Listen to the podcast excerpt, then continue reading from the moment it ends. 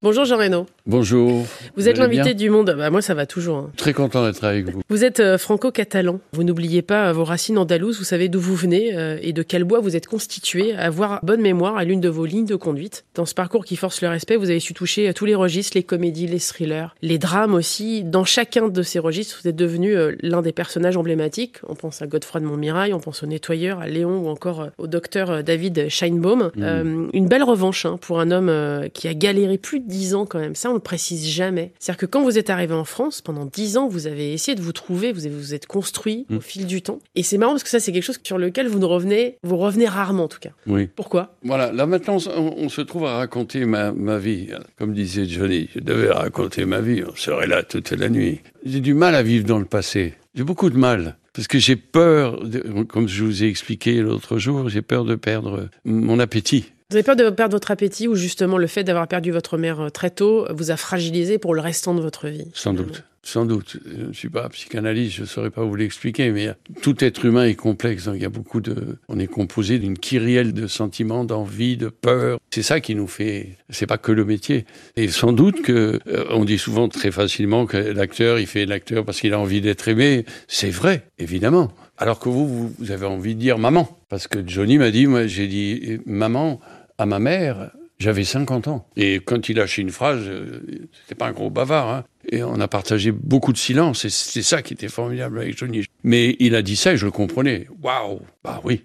Justement, parlons de ça. Quand euh, le Grand Bleu euh, cartonne, vous avez 40 ans. Ouais. Est-ce que c'est pas ce qui vous a protégé finalement D'avoir déjà eu une expérience de vie, euh, un doute. parcours avant? Sans doute. Pas tomber dans les, les choses interdites. Pas embrasser la bouteille plus que nécessaire. Sans doute, oui. Bien sûr. Et il y a une phrase, euh, je, crois que c'est euh, ou c'est Delon ou c'est Clint Eastwood, la durée. Je crois que c'est Clint Eastwood, la durée. Parce que quand on voit le parcours de Clint, on se dit mais c'est pas possible. Il faisait des westerns spaghetti, le type fait des films euh, comme Les Routes de Madison où tu tombes par terre tellement c'est beau. Et c'est loin du spaghetti et loin du revolver. Mais la durée, c'est important la durée. Parce qu'on peut visiter. Ce qui est éphémère, on n'a pas assez visité de, ce qu'on sait faire, on n'a pas visité l'autre. Et peut-être c'est ça qui me tient, la durée. Comment euh, le film du Grand Bleu euh, finalement euh, a fait de vous l'homme que vous êtes devenu? C'est un peu la question qu'on s'est posée. Il y a effectivement ce que vous disiez, ça a changé votre vie. Il y a eu 18 mois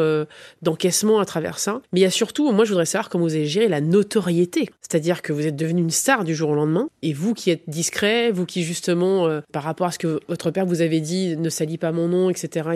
Comment vous l'avez vécu ça? Je suis heureux, mais par moments c'est difficile. Parce que c'est pas votre regard qui change, c'est le regard de l'autre. Avant d'être connu, on est comme ça en groupe, et vous parlez, personne n'écoute. Tout le monde est en train de parler, on boit un pot, c'est un apéritif. euh, euh, alors que lorsque vous êtes connu, dès que vous ouvrez la bouche, tout le monde se tait. Et c'est un danger terrible. Donc j'ai refusé. J'ai refusé de rentrer dans le jeu. Tu vois, mon, sofa, comme disait Coluche, euh, ma femme, mon chien, ma voiture.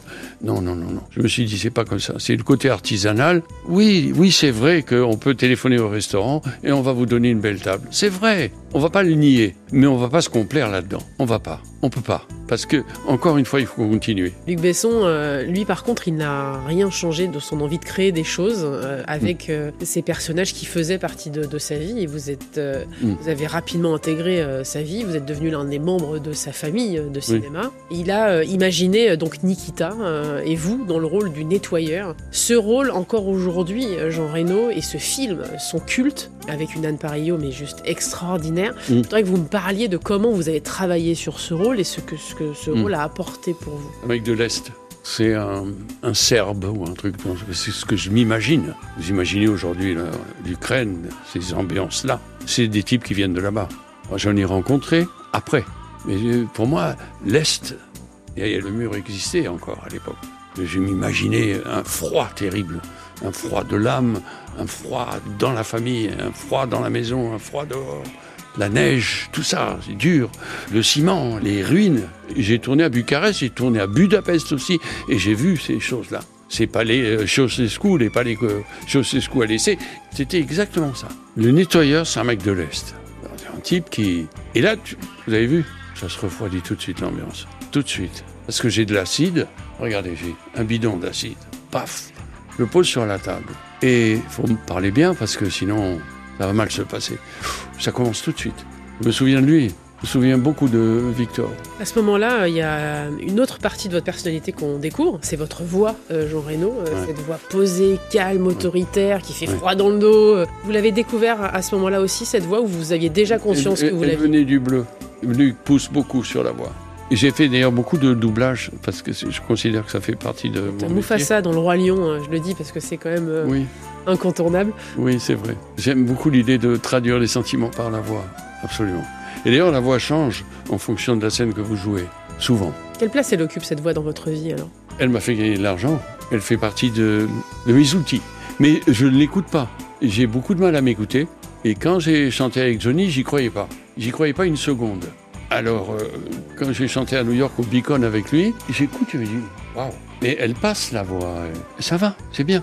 Donc ça me rassure comme ça. Mais vous voyez ce que je veux dire? C'est toujours dedans dehors, dedans dehors, toujours. Est-ce que justement ce rôle de Nikita, qui va devenir Léon, on va en parler, Oui. ne vous a pas rassuré? On a eu l'impression qu'à ce moment-là, quand on vous connaît en tout cas, et qu'on connaît votre parcours de vie, Mm. ça vous a rassuré sur le fait que vous étiez devenu un personnage incontournable et que vous aviez commencé à toucher du doigt la légitimité. Je vais vous dire, il y a un, point commun sur tous ces personnages, c'est la solitude, y compris Godefroy. Et euh, curieusement, on me, on me donne cette solitude. On me dépose la solitude et on attend que de cette solitude jaillisse l'espoir, la mort, la vie. Mais la base, elle est la solitude. Alors, d'être conforté d'incarner la solitude, non, puisque les rivières poupes, c'est son point principal à cet inspecteur, c'est sa solitude. Et en plus, lui, c'est la solitude devant la détresse que lui amènent les meurtres, parce que c'est la- société qui est, comment, les- le pu de la société qui remonte à travers euh, les meurtres. Mais j'ai sans doute accepté euh, ma solitude.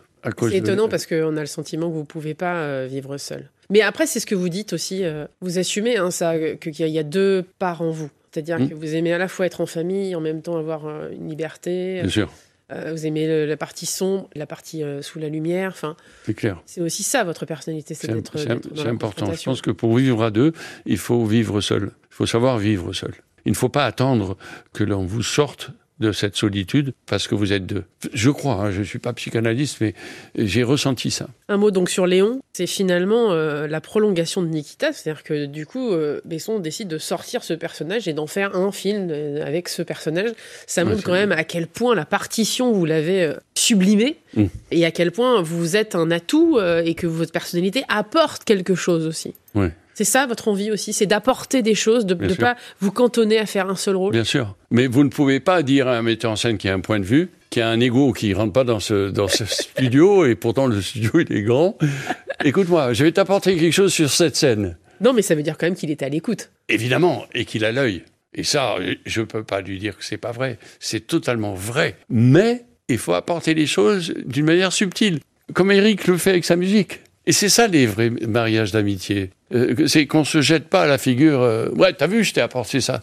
Non, non, non. Fais-le, fais-le. On va le voir. Ce rôle, euh, pareil, il vous colle à la peau, hein, alors que ça fait des années que le film est sorti. Il Ouais. fait partie de vous?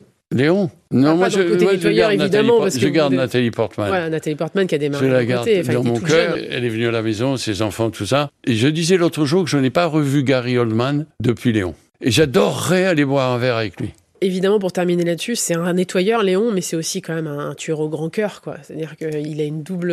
Non, mais c'est vrai. Il, y a, il ce côté où il- finalement il aide beaucoup euh, à nettoyer. Euh, Il est là pour euh, aider les autres, mais en même temps. Euh, Mais là-bas, c'est un assassin quand même. Ce sont des assassins. À la fin de la journée, euh, quand vous tuez des gens, c'est... euh, si vous vous arrêtez 30 secondes sur le fait qu'on tire sur un mec euh, sur un plateau, waouh Non? C'est comme Gary, on peut pas lui parler de Dracula.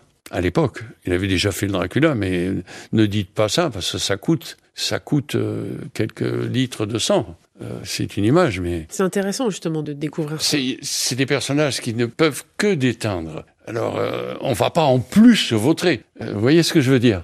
Il va rester quelque chose. Bon, demain, on va se détendre. On va parler de, Oui. de Maison de retraite 2 et justement de, de- des comédies, de la place des comédies Mm. dans votre vie. Donc, on parlera des visiteurs. À demain, Jean Reno. À demain.